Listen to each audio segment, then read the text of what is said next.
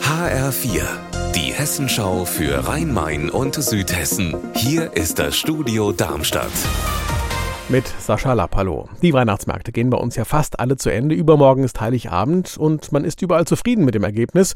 Rund 2,2 Millionen Besucher waren es in Frankfurt, ein bisschen weniger als vor Corona. Als super bezeichnen auch die Veranstalter des Rüdesheimer Weihnachtsmarktes Endergebnis 250.000 Besucher waren es da, etwas weniger als 2019.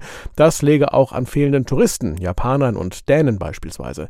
10% Umsatzrückgang im Vergleich zu 2019 verzeichnet der Weihnachtsmarkt Weihnachtsmarkt in Darmstadt. Trotzdem ist man zufrieden, genau wie in Wiesbaden. Da kamen 300.000 Besucher zum Sternschnuppenmarkt.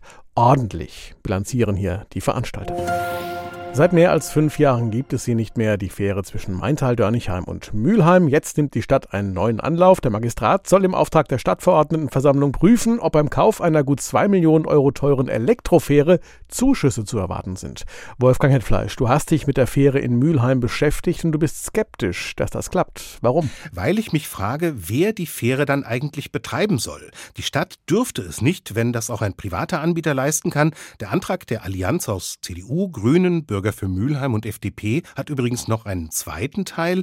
Da geht es darum, dass Stadtverordnete alle Unterlagen zur Fähre einsehen dürfen. Das klingt für mich eher wie die Suche nach Munition im Parteienstreit. Im März steht ja die Wahl um die Nachfolge von SPD-Bürgermeister Daniel Tibusek an.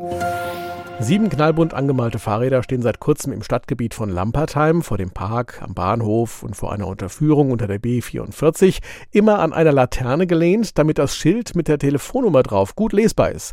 Aufgestellt hat sie der Jugendbeirat von Lampertheim. Was dahinter steckt, weiß Anna Vogel. Die Telefonnummer gehört zum sogenannten Heimwegtelefon. Das Prinzip, wenn ich abends im Dunkeln unterwegs bin und mich unwohl fühle, rufe ich da an. Am anderen Ende ist ein Ehrenamtlicher, dem kann ich sagen, wo ich bin und ich bin nicht mehr alleine. Diese bundesweite Telefonnummer kann man auch prima aus Lampertheim anrufen, nur kennt die hier kaum jemand, hat der Jugendbeirat festgestellt. Und die Stadt findet es auch richtig gut und ruft jetzt sogar Lampertheimer dazu auf, sich ehrenamtlich bei der Hotline zu engagieren.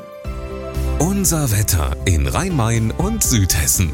Stark bewölkt, es regnet gebietsweise kräftig. Der Regen lässt am Nachmittag ein bisschen nach. Die Wolken bleiben. Das Ganze bei 9 Grad in Oberrat und 11 Grad in Raunheim. Ihr Wetter und alles, was bei Ihnen passiert, zuverlässig in der Hessenschau für Ihre Region und auf hessenschau.de.